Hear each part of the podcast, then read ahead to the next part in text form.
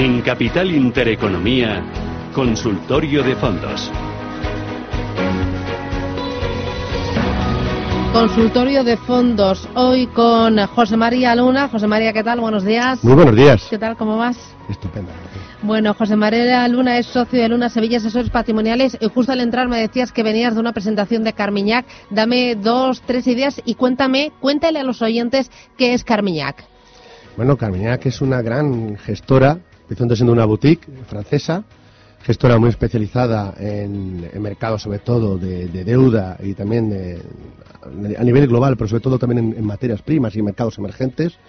Y es una casa que ha sufrido en los últimos tiempos una enorme eh, reconversión y revolución, no solo eh, a nivel directivo, en cuanto a, a que Eduard Camillac, que da nombre a la propia gestora, como propietario de la misma, ha ido, bueno, delegando en la gestión en el día a día en otras personas, entre ellas Didier, que estaba esta mañana aquí en, Madrid, está en estos instantes hablando, y también la incorporación de nuevos equipos de gestión en la parte de deuda y también la parte de renta variable europea, algo muy interesante que estaban comentando a la, primera presentación. ¿Algún titular? Pues eh, eh, yo creo que eh, al hilo de lo que nosotros en estos momentos estamos recomendando, y es que es tiempo de hacer determinados movimientos en cartera.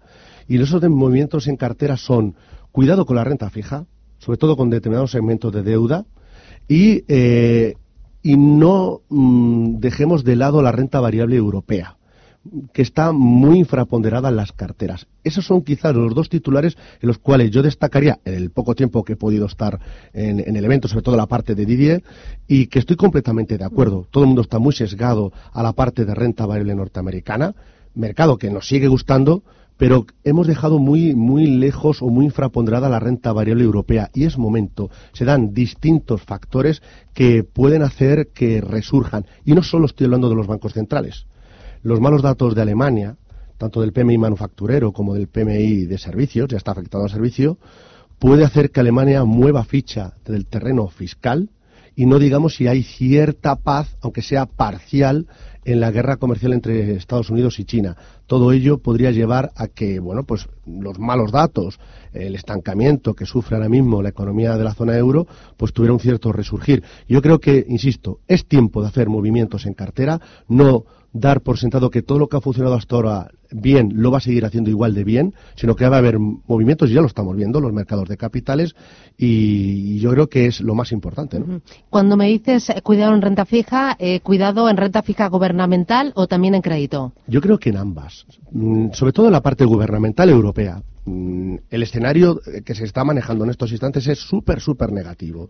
Y yo creo que eh, la situación es complicada, es muy complicada a nivel política y también lo es a nivel económico. Pero yo creo que estamos a tiempo de, em, de reconducirla, al menos económicamente. La política es más difícil, ¿de acuerdo? Pero dicho esto, eh, por eso mm, yo acentúo la cautela a la parte de deuda pública, sobre todo europea. La parte corporativa es que ya hay empresas que ahora mismo realmente te tienes que ir a plazos muy, muy largos para que te den algo de rentabilidad, o bien tienes que ir a, rating, a calidad crediticia muy mala, y ahí, evidentemente, si uno maneja un escenario real de, desaceleración mucho más fuerte, esas empresas los pueden pasar mal. Fíjense, ¿son ustedes por qué actúan los bancos centrales? Muchas veces de eso no se habla. Y es, no, para reactivar la economía, en la poca efectividad que tienen, eh, lo hemos estado, lo, he estado escuchando esta mañana en cuanto a la, política monetaria que hacen los, los bancos centrales. Pero hay una cosa que se nos olvida, y es para evitar cuellos de liquidez. Y esto muchas veces en la deuda corporativa los hemos encontrado en determinados shock de mercado. Bueno, enseguida vamos a ir con los oyentes para que nos planteen sus dudas sobre fondos de inversión 915331851. Pero antes decía, esta mañana está la presentación de esa eh, que me mencionabas de Carmiñac, eh, pero también hay un encuentro ISR organizado por Spain Safe bajo el título Inversión temática sostenible. Eh, está con nosotros Francisco Javier Garayoa. Francisco, ¿qué tal? Buenos días. Sí, hola, buenos días. Que es director general de SpainShift. Eh, cuéntanos, Francisco, porque el encuentro está eh, en marcha en este mismo instante. ¿Qué es, en qué consiste, quiénes están y de qué se está hablando? Sí, eh, vamos a ver. estamos justo en este momento en mitad del encuentro y la temática pues son las tendencias actuales en la inversión temática sostenible.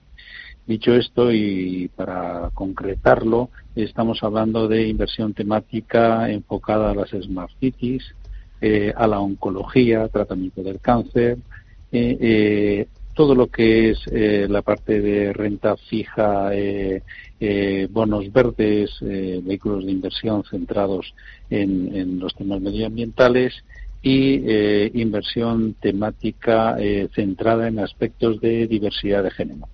¿Quiénes están eh, presentando productos muy especializados? Bueno, pues PICTED está presentando un producto específico relacionado con las Smart Cities y, y bueno, un vehículo de inversión con, eh, con una medición de impacto, eh, con aspectos relacionados con las infraestructuras, eh, con el tema de la calidad del agua, con, con temas que realmente afectan a las ciudades donde, bueno, pues la concentración, según datos de la ONU, estamos hablando de que en el 2050 eh, estamos ya con más del 50% de la población concentrada en las grandes ciudades.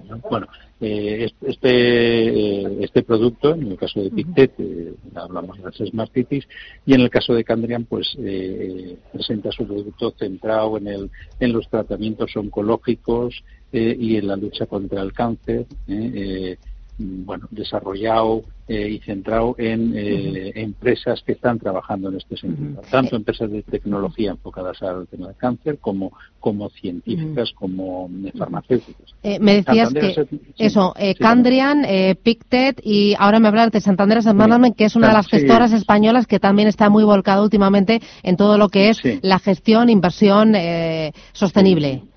Está presentando un producto centrado en, la inversión eh, medioambiental. Es un vehículo de inversión que eh, contempla eh, bonos verdes, emisiones de bonos verdes filtrados con un 100% de impacto medioambiental. Y luego ya, finalmente, pues está participando el, también Nordea, y Nordea presenta un producto específico sobre diversidad de género, centrado en 80, 100 valores de empresas que abogan por la diversidad y en todos los casos compatibilizan la rentabilidad para el inversor eh, eh, y, el objetivo y el impacto que persigue la temática de estas inversiones. Pues es lo que está pasando en este mismo instante, inversión socialmente responsable con gestoras de primera línea y además que tocan distintas temáticas que son de muy largo plazo. Francisco Javier Garayoa, SpainShift, gracias por hacernos este pequeño hueco y que vaya bien ese encuentro. Un abrazo, gracias. Un abrazo y muchas gracias. Bueno, cada vez eh, la inversión sostenible es más demandada el que las gestoras eh, utilicen estos criterios en la selección de valores por parte de los clientes, eh, José María? Sí, sí lo es. Y yo diría una cosa, la inversión socialmente responsable, la inversión ética, eh, no solo es positiva para la sociedad y para nuestro, nuestro hogar, que es nuestro planeta, sino además es rentable es rentable y se está demostrando cómo es rentable. Ah, mm, bueno, pues eh, la persona que estaba hablando ahora mismo hablaba, por ejemplo, del producto de Nordea, que es un producto más novedoso, ¿no? De social, de, diversidad, de, diversidad de género, etcétera. La diversidad, la diversidad es importante. Yo lo veo eh, en, el caso de, los colegios, en el colegio donde van mis hijos, es decir, la diversidad enriquece. Si todo el mundo fuera igual, ¿De acuerdo? Al final, tus hijos van a ser igual que, que otros y al final van a vivir como una especie de micro burbuja. Y los equipos, los equipos humanos, los equipos directivos, las empresas, lo que buscan es la diversidad que enriquezca precisamente a, los, a las entidades para que aporten valor, aporten valor no solo al accionista, a los clientes y, por supuesto, evidentemente a todo el equipo directivo. Con lo cual, yo creo que no solo eso aporta valor, sino también, por ejemplo, el cumplimiento normativo. no nos olvidemos, hablabais antes con Quique Castellano de todo el tema cumplimiento normativo. Me ha encantado. No cumplirlo lleva sanciones. Con lo cual, imagínense no cumplir criterios socialmente responsables o que sea la igualdad de género en todos los sentidos amplio, sentido género. conlleva sanciones y eso supone penalización y, por lo tanto, volatilidad en, en, valores. Menores, resultados a las empresas, con lo cual sí es rentable a la sociedad y es rentable para el inversor. Bueno, vamos con los oyentes que ya tengo unos cuantos. Javier, ¿qué tal? Buenos días. Eh, buenos días, ¿qué Dígame usted. Pues mira, quería buscar algún fondo que fuera bastante seguro, o sea, dentro de lo que cabe, que ya lo sabemos, pero bueno, eh, para alternativa de los depósitos. Y me habían hablado de dos, que es el Concept Caldemorgan o de la Mundi Rendement Plus. Vale, fondos que sea una alternativa al depósito. Usted lo que busca sobre todo es seguridad. Sí. Muy bien. Pues gracias, Javier. Un abrazo. Muchas gracias. Seguridad. Javier, eh, dos grandes fondos de inversión, pero lo de la seguridad, entendida como que estos fondos no pueden llegar a tener una rentabilidad negativa, no. Y digo esto porque son dos fondos de inversión que su carácter es mixto. Es verdad que el Caldemorgan está dentro de una categoría que le denominan en de retorno absoluto, gestión alternativa, pero no lo es. Es, decir, es verdad que utiliza una gestión muy activa, con unas peculiaridades eh, propias de Klaus Caldemorgan, el gestor principal del fondo, pero son productos que lo hemos visto y usted lo puede ver y lo puede analizar como la evolución del mismo, el, el track record, podrá ver cómo hay momentos en los que puede corregir. Dos excelentes fondos, pero tiene usted que tener muy en cuenta que asume algo más de riesgo. Hay otras alternativas alternativas? Sí. Más defensivas y a lo mejor menos brillantes para usted. Dirá, Jolines, qué fondos más osos. Pero son productos que a lo mejor son realmente alternativa. Y estos productos pueden pasar, por ejemplo, por Dunas, valor prudente, producto que a nosotros, la verdad, es que nos gusta. Un fondo que, por ejemplo, aquí que que es amiguete, entonces aquí que también le gusta, y a mí es un producto de la gestora, eh, una boutique, en este caso también española, que es Acacia, el Acacia Renta Dinámica, y mm, yéndonos un poquito más al, al, mundo de la gestión del, del, retorno absoluto, el Pictet Atlas, hablando de Pictet como productos que efectivamente tienen fondos de inversión eh, socialmente responsables, pues el Pictet Atlas podría ser otra tercera alternativa.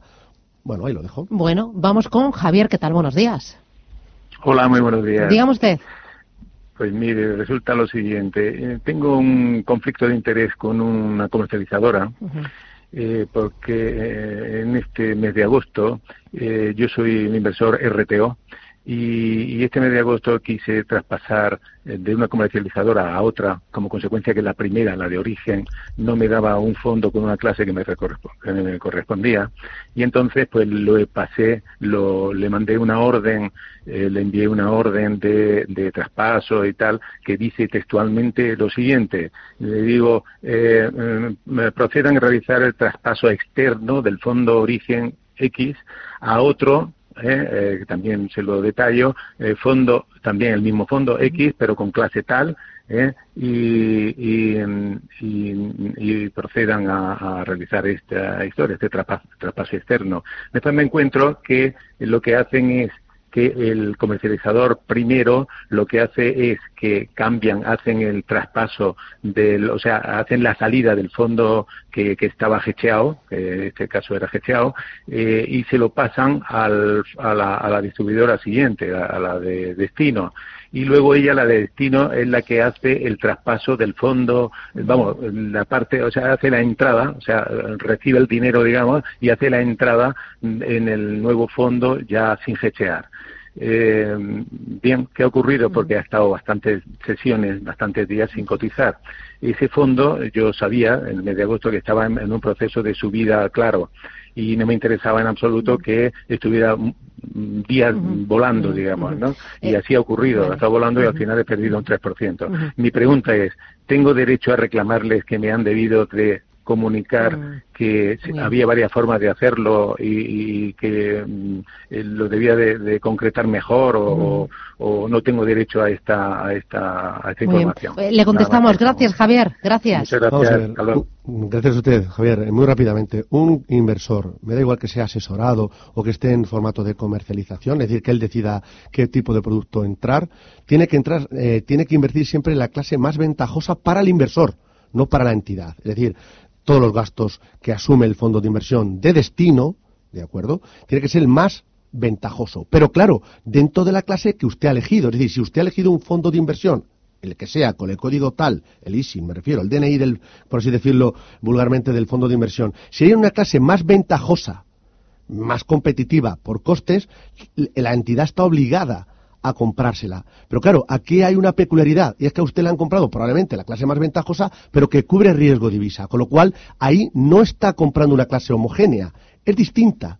El fondo es el mismo, pero la clase no es homogénea. ¿Por qué no es homogénea? Porque el fondo no cubre, o en este caso le habrán comprado un fondo que cubre riesgo divisa, que probablemente no es lo que usted querría. Usted querría otra idea. Con lo cual, han hecho parcialmente lo que deben de hacer, pero por sistemas informáticos les ha fallado. Han comprado una, clase que era la que usted no quería entrar. ¿Qué debe de hacer? Evidentemente ponerse en contacto con atención al cliente de la entidad con la cual usted opera y si no le hacen caso, evidentemente, pues notificarlo a la CNMV. Muy bien. Eh, me hablabas antes de que era el momento de volver la vista a renta variable europea. Eh, dame dos, tres nombres para eh, Bolsa Europea. Bueno, pues muy fácil, muy fácil o muy difícil. Vamos a ver, eh, yo combinaría un producto que estuviera eh, muy ligado al índice, al MSCI EMU, en este caso utilizaría un fondo de la casa Amundi, eh, y es el MSCI EMU, tal cual, y ahí coger la clase más, más ventajosa. Y lo combinaría con un fondo de, renta variable mm, un poco más conservador, más defensivo. En la casa Natixis hay una boutique sillón, pues sería el euro mínima volatilidad, eh, sería un fondo más defensivo que este índice, que el fondo de Amundi, y luego un producto que tenga en cartera sectores que se han quedado por detrás. Dime. Sería el Schroeder, el Schroeder, Euro Equity. Yo creo que estos tres pueden ser una terna interesante a valorar con un asesor financiero. Mm, muy bien, pues tomo nota. José María Luna, un placer. Gracias, que tengas buen día y hasta la próxima. Un abrazo, cuídate. Chao, chao. chao.